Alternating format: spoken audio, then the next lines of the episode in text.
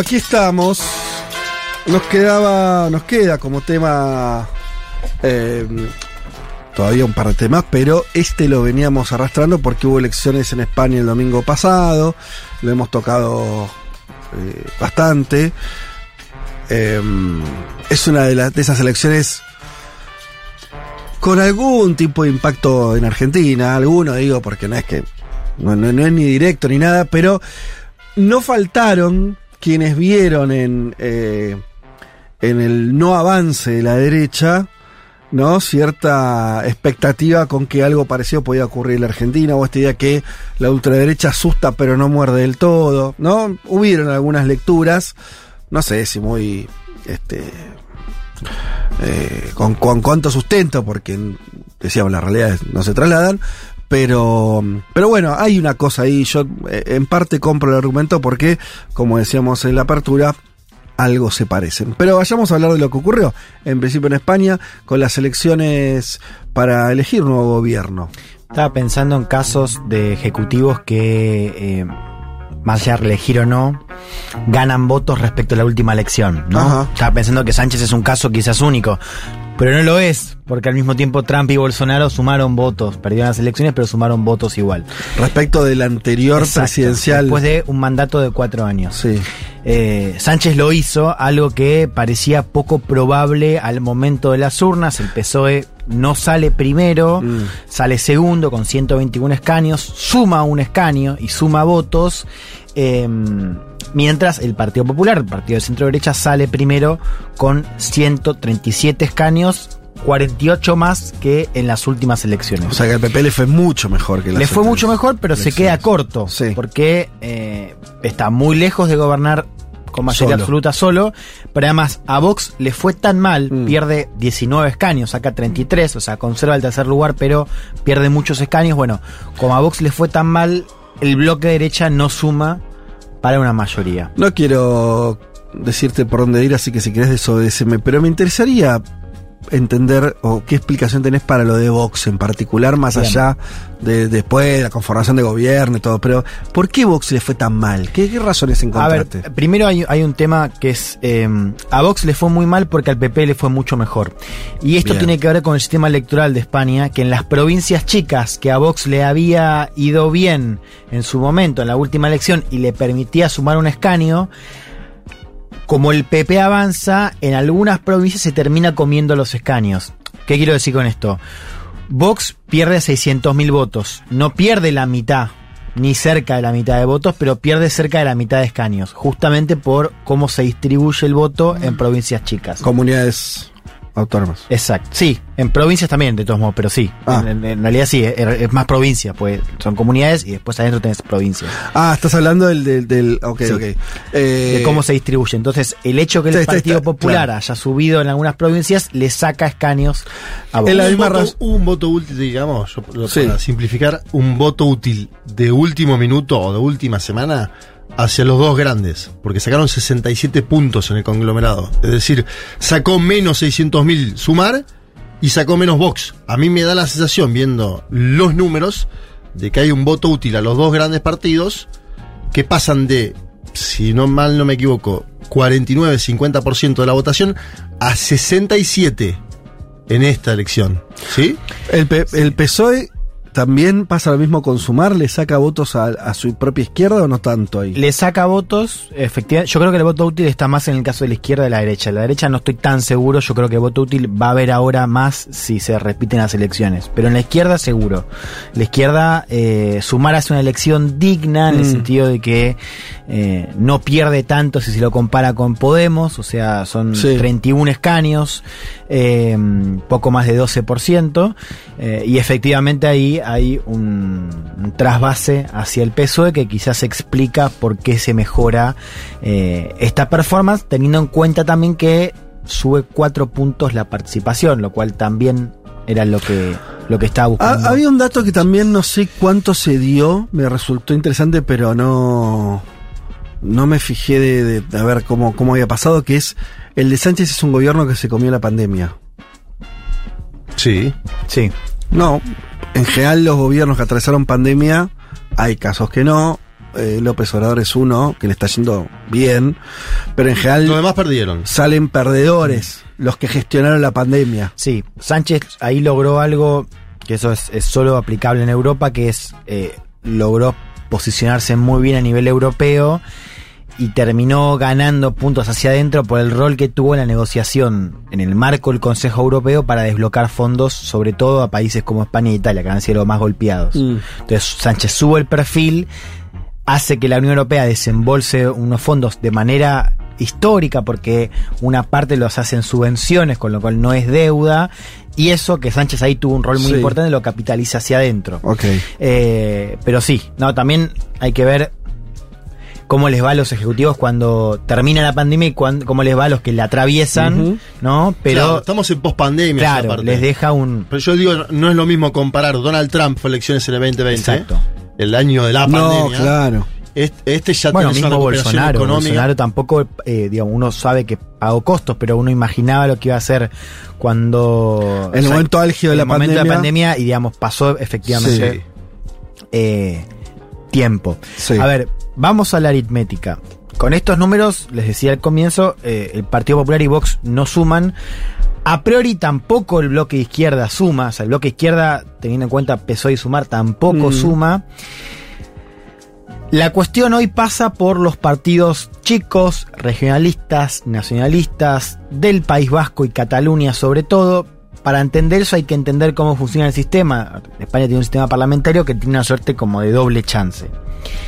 Lo primero, o sea, la primera votación, la, votación es, el candidato pide una rey. con el rey, el rey le autoriza, con lo cual el presidente, el candidato a presidente va al Congreso y pide ser investido. Eso es así, simplemente digo, porque el rey sigue siendo la cabeza del Estado. Exacto. Igual que, que el jefe del Estado. Claro. Sánchez es presidente de gobierno. Claro, Exacto. es una formalidad, pero ojo que ahí también. El, Algún el juego rey- hay ahí. Claro, exacto. El rey ahí también juega porque. Podría no pregunta de- pedirle. no, está la pregunta de a quién le das, a que tiene más votos, o sea, que salió primero, o al que a priori reúne más escaños. Que ahí. Y que es el titular del Ejecutivo actual. Exacto, bueno. Pero la formalidad es esa, como decía, hay un poquito de margen para el juego. Hay una primera votación donde el candidato tiene que sumar 176 votos. Mayoría absoluta. que es la mayoría absoluta. Acá ya podemos apostar, ninguno de los dos lo va a hacer. Pero España tiene una particularidad que es que tiene un segundo voto después de perder el primero, donde el candidato necesita ser investido solamente o puede ser investido solamente con una mayoría simple. Eso quiere decir que ya no importa el número final, cuánto suma, sino que sume más si es que no es. En ese esquema, la abstención vale mucho también. Porque claro, hay partidos que quizás no quieren apoyarlo, pero se abstienen y es una Ya forma de mejora, a la primera minoría le Exacto, mejora. para viabilizar la mayoría. Hasta este fin de semana, a Sánchez le, eh, le bastaba con tener el apoyo de todos los partidos que lo apoyaron antes, cuando digo antes de 2019, es el bloque de investidura que está compuesto, además de por la izquierda, por RC, que es la izquierda catalana independentista, por el PNV, que es el Partido Nacionalista Vasco, que es un partido más de derechas, pero que está más cerca del PSOE ahora en términos de la configuración territorial. Bildu, que es la izquierda eh, también del, del País Vasco, y el bloque nacionalista gallego, ¿no? Ahí. Uno tiene el bloque Uno. nacionalista galego. Bien. Hizo una buena elección Bildu. Superó Sí. al PNV. Por- Exacto. Bien. ¿Qué quería decir con esto? Que es que hasta este fin de semana a Sánchez le hacía falta, o le bastaba, con esos apoyos y Sí. con la abstención de Junts, que es el partido de, de- de derecha catalán independentista. Que además Que- es muy importante sí. porque está es Puigdemont, que era. Exacto. Nosotros, este programa. Nació- Juanma, Nació, el día de la votación. el momento que Puigdemont era casi, se convierte en el presidente de un nuevo país. Estuvo muy cerca de hacerlo. De hecho, intentaron hacerlo, salió mal la Votaron, jugada. la terminó exiliado. 175, terminó en Perseguido, exiliado, todo lo- lo- la comandancia de esa intento de independencia quedaron todos presos.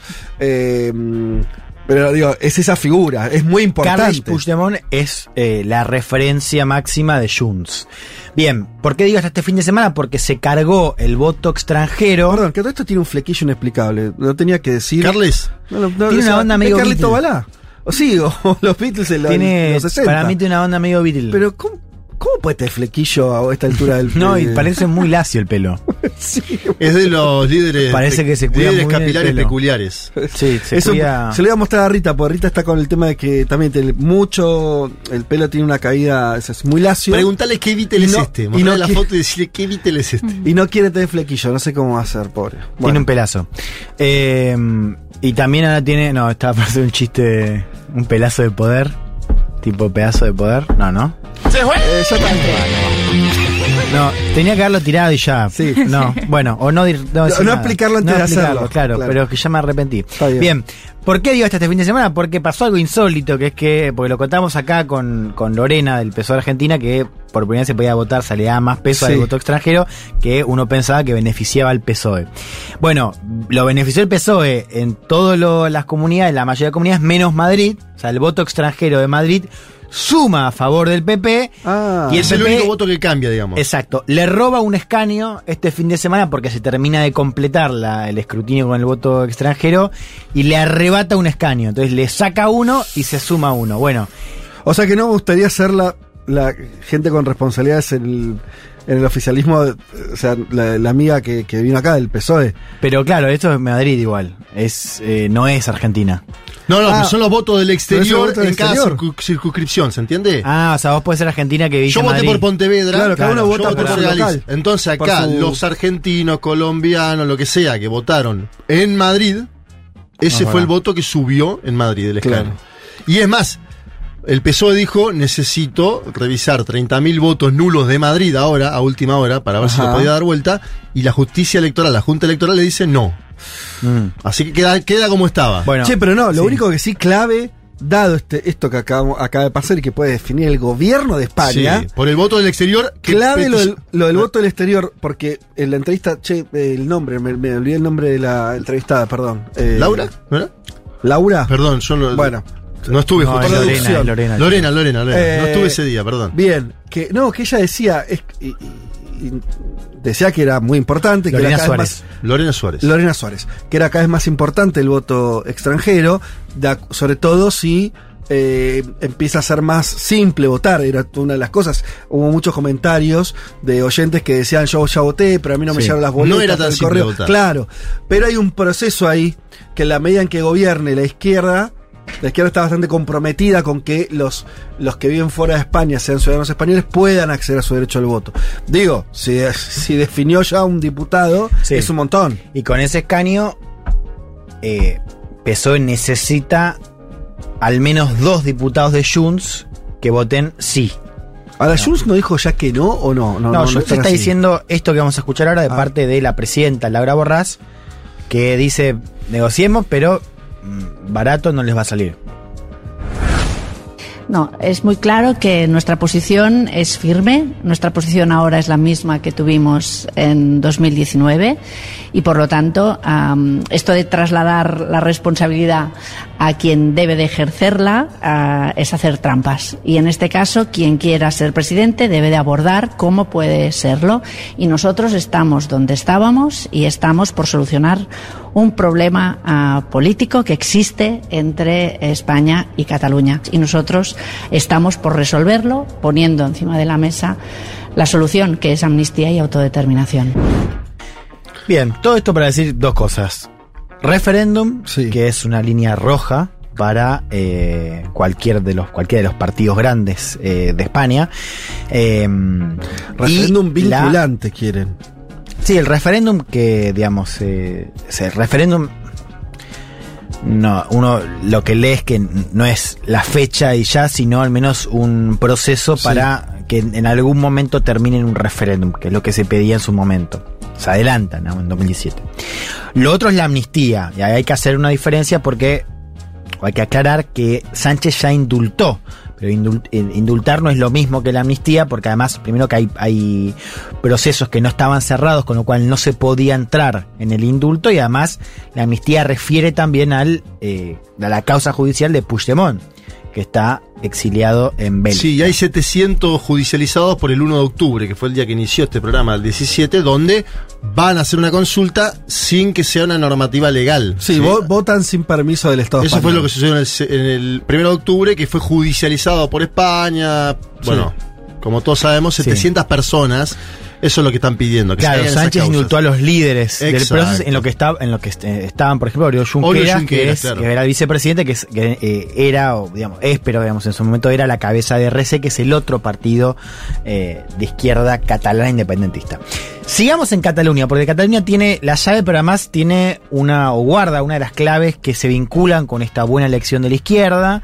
Eh, ahí salió Perdón, entonces primero- sí. dos votos de Junts, necesitaría Sí. Sánchez, do- con eso lograría la investidura. Pero tiene que, claro, con nosotros tiene que también tener los otros No, cerrado todo Y ya lo más resto. o menos están, falta Dos a favor y cinco abstenciones, sería de Junts. Y yo consulté ayer a alguien de Sumar y me dicen que en Junts hay una división interna entre Xavier Tría, que es un hombre más pragmático, hoy minoritario, pero que podría dar esos dos votos a Y, favor, eh, y. Laura Borras, que la acabamos de escuchar, la pasó Juan en su audio, que es más perfil trampista, ¿sí? Entonces me dicen, con estos dos perfiles, unos podrían aportar pero obviamente va a tener que ver con las negociaciones que planteamos antes. 700 causas judiciales. Le van a pedir a Sánchez, Mm. frename esto, paralo, armemos una mesa de negociación y habrá que ver si sale o no. Bueno, claro, pero ese dilema tiene que ver con el impacto electoral Claro, que hubo en Cataluña, sí. que fue el siguiente. Eh, el, PS el PSC, que es el Partido Socialista Catalán, que es la, la rama, digamos, socialista en. Cataluña, sale primero, hace una buena elección, y segundo sale Sumar. A la izquierda le va muy bien en Cataluña. De Sí. hecho, fíjate esto. Del casi millón de votos nuevos que gana el PSOE, eh, más de 400.000 corresponden a Cataluña. Hablamos más del 43% de la ganancia. Sea, una Montón. ganancia concentrada sobre todo en eh, Cataluña. A costa de partidos independentistas, sobre todo Esquerra Republicana, que pierde seis bancas. O sea, ahí la izquierda catalana pierde en detrimento, o sea, pierde mm, eh, mientras gana el PSOE, eh, y Junts que pierde una. ¿no? Después hay otras eh, fuerzas que tenían representación, como la CUP, que ¿se acuerdan? En, en la, en la izquierda anticapitalista, que era la, la Sí. tercera pata. Ese se queda sin representación. Ajá. ¿Qué pasó? A ver, se- la elección se nacionalizó, o sea, eh, un poco la pregunta es qué gobierno, para los catalanes era qué gobierno es mejor. Claro. Inclusive para los, Para los propios independentistas, lo cual ellos sufrieron mucho el gobierno de Rajoy. Bueno, fue el, el gobierno que en ese momento genera la represión. 355, que es la casi intervención en Cataluña. Claro, claro.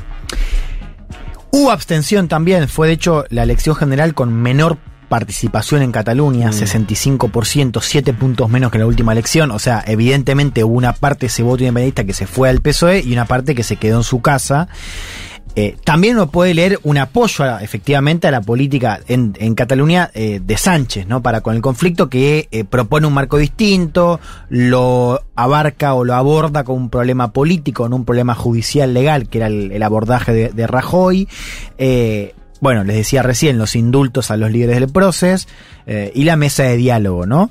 Digo, acá hay algo interesante porque un poco contradice la caricatura que dibujaba la derecha sobre Sánchez, que lo planteaba como un tipo que le iba a dar alas al independentismo. Bueno, pasó lo contrario, o sea, de hecho esta elección tiene menos apoyo el independentismo en eh, porque se porque Claro. se abstiene o porque se va Y la duda justamente si a. Junts le conviene que haya elecciones nuevamente en el mes de diciembre. Claro, eso es lo que yo quería plantear. O sea, el dilema ahora, eh, habiendo esto, he- hecho esta, esta aclaración que hizo Juan, digamos, de, los, de las dos facciones en, Junts, es, a ver, si pesa más la tesis Puigdemont, que es cuanto peor mejor, un poco la tesis es que eh, quizás un gobierno de derecha va a dotar de un poco más de épica al bloque independentista eh, y que va a hacer reactivar la causa. La otra mirada tiene dos patas. Por un lado dice, mirá, eh, un gobierno de derecha sería trágico, Mm. porque podría inclusive eh, ilegalizar, según dice Vox, a, a, por ejemplo, Junts. Eh, y sería, digamos, más agresivo en términos judiciales Sí. también, ¿no? Por ejemplo, con Puigdemont. Y además tiene un costado electoral, que es un poco lo que mencionaba Juan. O sea, cuáles van a ser los costos para Junts eh, en su electorado si permite un gobierno de derecha, que podría pasar si se repiten las elecciones generales. Bueno, ese dilema es central porque, bueno, básicamente tiene la llave del gobierno. Por cierto, ERC está diciendo de, eh, antes de negociar con el gobierno español, con el PSOE, negociar entre ellos. Es decir, que negocien como bloque independentista, tanto de izquierda como de derecha, que negocien como bloque con el PSOE. Lo cual aumenta más el Mm, precio. digamos, claro, ¿no? sí, Porque seguro. negocian juntos, tienen eh, más eh, peso. Lo, lo que vos decías antes del dilema, en realidad es el- el- eh, un poco el de siempre, ¿no? Si, es, si te conviene que la situación empeore, Hmm. si cuanto peor, mejor o no. O, cuan- o te conviene un gobierno a un poco más cercano. Exacto. Aunque obviamente esté en contra, porque el PSOE está en contra fuerte de cualquier atisbo de independencia. Exacto. Bueno, eh, esa es la, la- la gran pregunta. Eh, no se va a definir ahora porque Sánchez está planificando algo bastante astuto que A es ver. negociar a partir de la mitad de agosto. Ah, no Eso tiene que- fecha. ¿Cómo? No tiene fecha. Sánchez no se está apurando, dice no. Porque- sea, Hay Porque dos meses pero- desde la conformación de Ah. las Cortes, que es en agosto, Son precisamente. dos meses. Desde la conformación de las Cortes, que es es en agosto. Puede ir en octubre, definirse en octubre. sí, sí, pero además Sánchez está diciendo, bueno, a mí no me corran porque que se manche Feijó. Claro. Escuchemos al líder de los populares, es el tercer audio eh, donde Feijó, bueno, dice, yo, yo voy a ir, me voy a presentar y espero que no me loquen.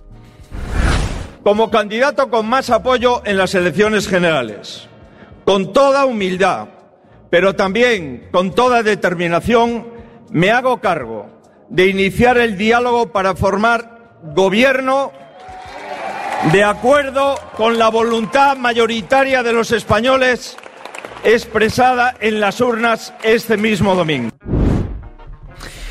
Bien, Feijó dice que va a ir igual. Feijó y le manda una carta a Sánchez. Claro, está pidiendo el voto de Sánchez ahora para gobernar con. para gobernar en minoría, de hecho, en apoyo del PSOE, cuando toda su campaña estuvo eh, girando alrededor del concepto del sanchismo. Él hablaba de derogar el, el sanchismo. Que era una estrategia, por cierto, para llevarse votos Mm, del del- PSOE. claro. No, no le fue bien.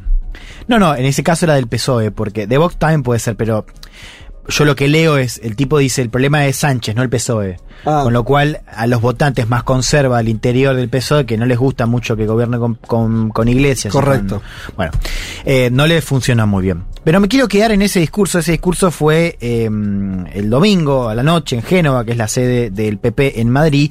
Eh, que ahí no ve una, una imagen interesante, ¿no? Ve seis, siete personas, Feijó en el medio, todos con, con, con camisita Blanca. celeste o blanca, Blanca, blanca.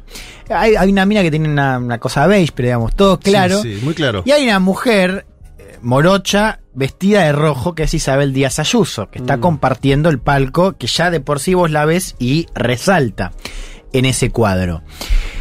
Feijó habla de cómo el partido se unificó detrás de su liderazgo, ¿no? Les decía, al PP le va muy bien con respecto a la última elección y mientras estaba recordando ese, la, ese, digamos, ese proceso, la gente empieza a corear el nombre de Ayuso y le interrumpe Uh. el discurso. Escuchemos esto porque para mí es bastante significativo. Hemos obtenido un resultado que hace poco más de un año y medio parecía imposible. Todos los españoles saben que hace algo más de un año este partido vivió una crisis, una crisis intensa, que parecía que un año y medio después sería imposible que pudiésemos estar aquí todos juntos recordando la victoria electoral. Tuve la confianza de mi partido y quiero agradecerle a todo el Partido Popular, de todos los pueblos de España,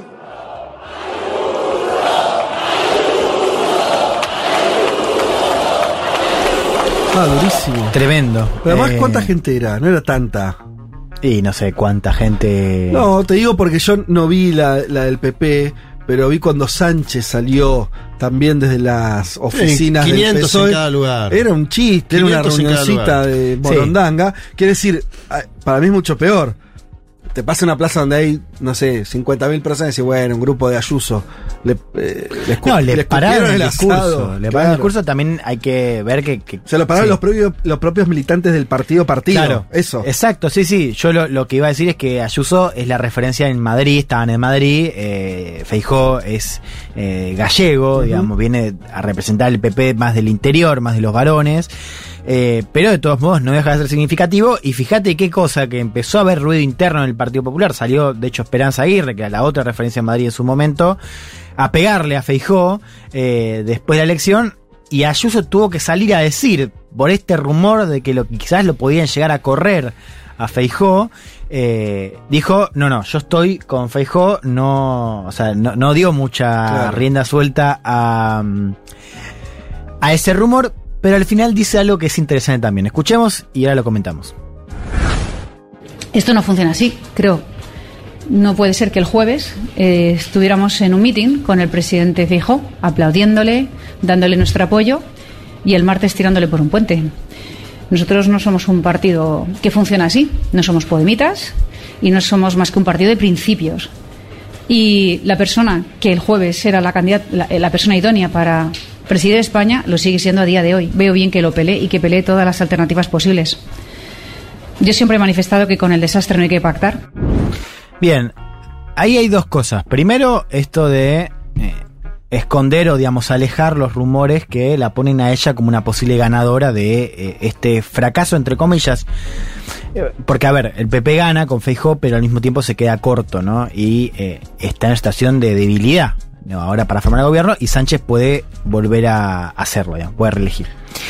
Lo segundo es esto de no se puede pactar con el desastre, que casi como al pasar le dice a, Sa- le dice a Feijo, vos no podés pactar con Sánchez. O sea, Ah, claro. mientras lo sale a bancar le dice, ojo, porque nosotros no podemos estar con ellos. Pero lo de Feijó pre- proponiéndole gobierno a Sánchez. eh, Abstención, no, hay que ir a la abstención. Ah, ¿Se que no, le, que no le bloquee. Hay que la abstención como hizo en su momento, acuérdense, el PSOE con Mariano Rajoy. Sí, lo que sí, está intentando es eso, en el momento en que Sánchez se va, deja el escaño, lo contamos el viernes acá en Segurola. Eh, yo creo que es muy astuta Ayuso y que con esta declaración también deja entrever que incluso si hubiera elecciones en diciembre, ella no iría. Con esta declaración. No, no, está claro, exacto. Eh, porque si se repiten las elecciones, ahí el partido podría cambiar de líder. Coincido con vos, no parece ser. Me parece que espera el momento. Espera el momento, espera el momento, claro, porque además a Feijó le, le- hay elecciones el año que viene, además. O sea, también le conviene quizás esperar y ver qué pasa en esas elecciones, más allá de lo que termine pasando a nivel general, nacional, con, con el gobierno. Eh, pero sí, me parece que Ayuso está esperando su, su momento, que le va a llegar, digamos. Es difícil que no le llegue a Ayuso. Es un líder, una líder muy potente. Hay que ver qué pasa. Ella gobierna cómoda Madrid, que de por sí es un bastión, la comunidad es un bastión del, Partido Popular. Eh, Ahora, esta, Sí. te, te iba a preguntar. Esta idea de que de pronto el PP quedó como muy derrotado, justamente en una elección que no le va mal. Le fue bien la gana. Sí. se queda corto, pero en un sistema parlamentario y en la configuración de las fuerzas políticas que hay en España tan fragmentada, no es una tragedia. Quiero decir, nadie está pudiendo formar gobierno, de hecho, Mm. por ahí tienen que repetir las elecciones. No, no está fácil para cualquiera.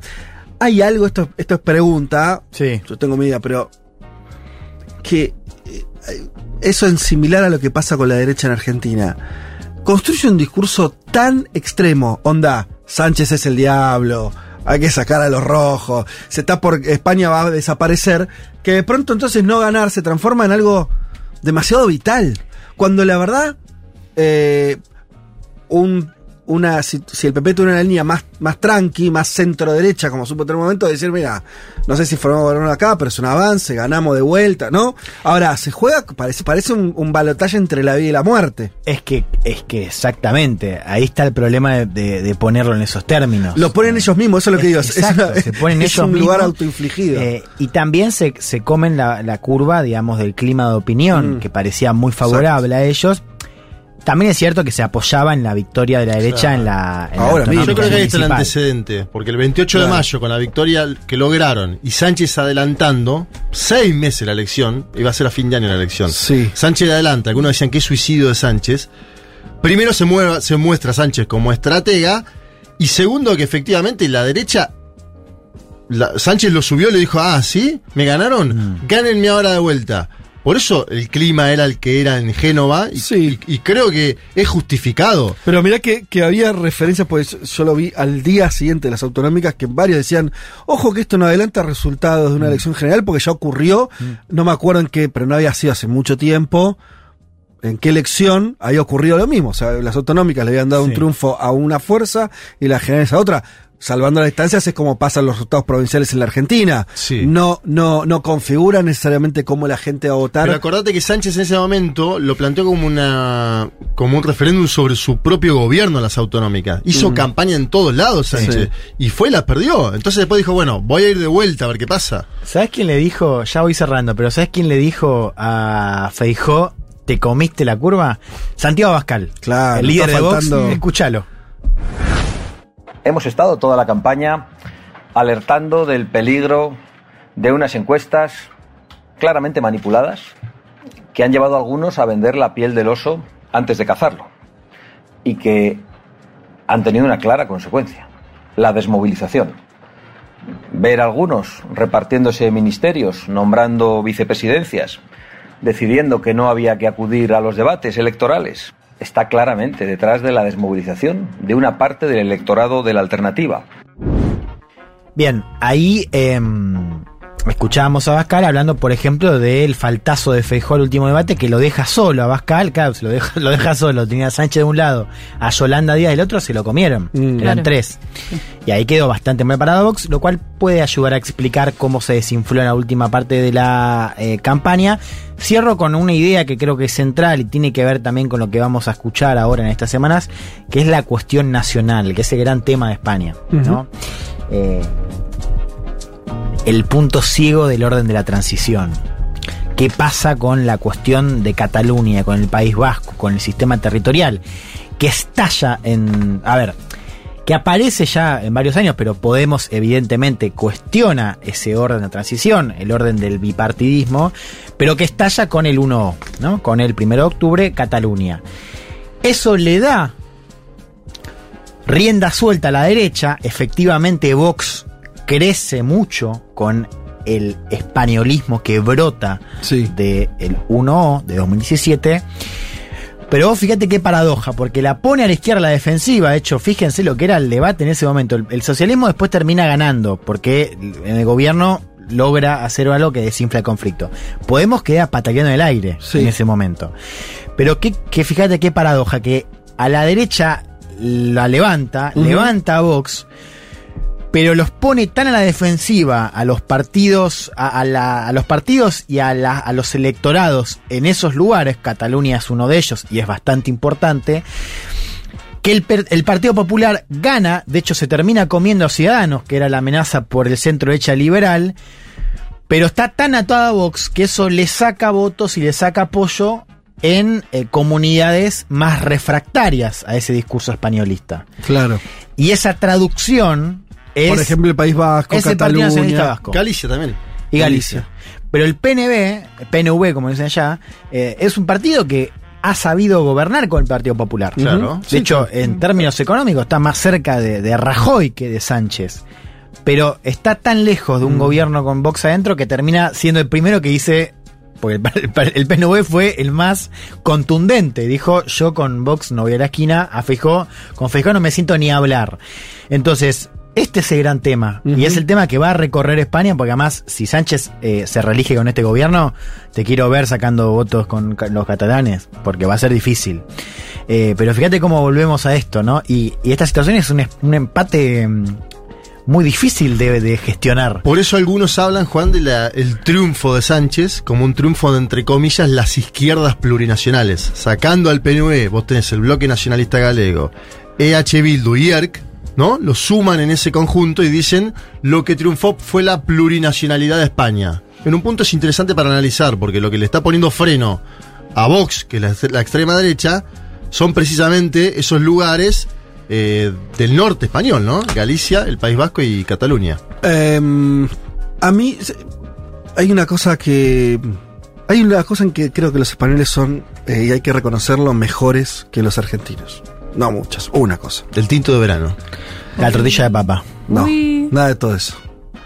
Es en el uso de sus metáforas. Creo que ahí tienen su acervo español. Lo escuchamos recién. Vendiendo eh, la piel de oso antes de casarlo. Exacto. Nosotros acá, viste, mira, hoy estuvo a- Álvarez Agis, que como buen economista, viste que los economistas le, le encanta hacer metáforas. La de la Eh, cocina me el gustó, los fideo, huevos. Esto es como dos huevos que le metés la masa, le sacás la Me una pedorrada eso. la imagen. No. Sí, pero son, vos te das cuenta lo que es la densidad histórica de un idioma construido durante siglos que tienen buena metáfora. Y siempre sobre, ca- Buenas sobre casa. ¿no? Nunca una metáfora. No, hay, hay, hay- hay muchas, ¿eh? algunos a vender la piel del oso antes de cazarlo. Eh, es- eso es una buena metáfora. En eso son mejores los españoles. Yo hasta, hasta las estudiaría como para incorporar alguna, porque la verdad estoy harto de, de- de los huevos, esto es como una casa que no sé qué. Son como, se nota que son de lenguaje nuevo, ¿viste? Que no tienen densidad histórica. No tenés, de hecho la imagen es mala como imagen. La del oso es buenísima, ¿o no? Por más que Y no hayas además, cazado un oso en eh, tu Y vida. apela a esta cosa de la casa, ¿viste? Como que tiene también su Sí. simbolismo por, por Vox. Es cierto. Sánchez dice que la economía va como una moto. Esa es otra metáfora. Esa es más pedorra, pero bueno. Y bueno, ¿y le fue bien o no?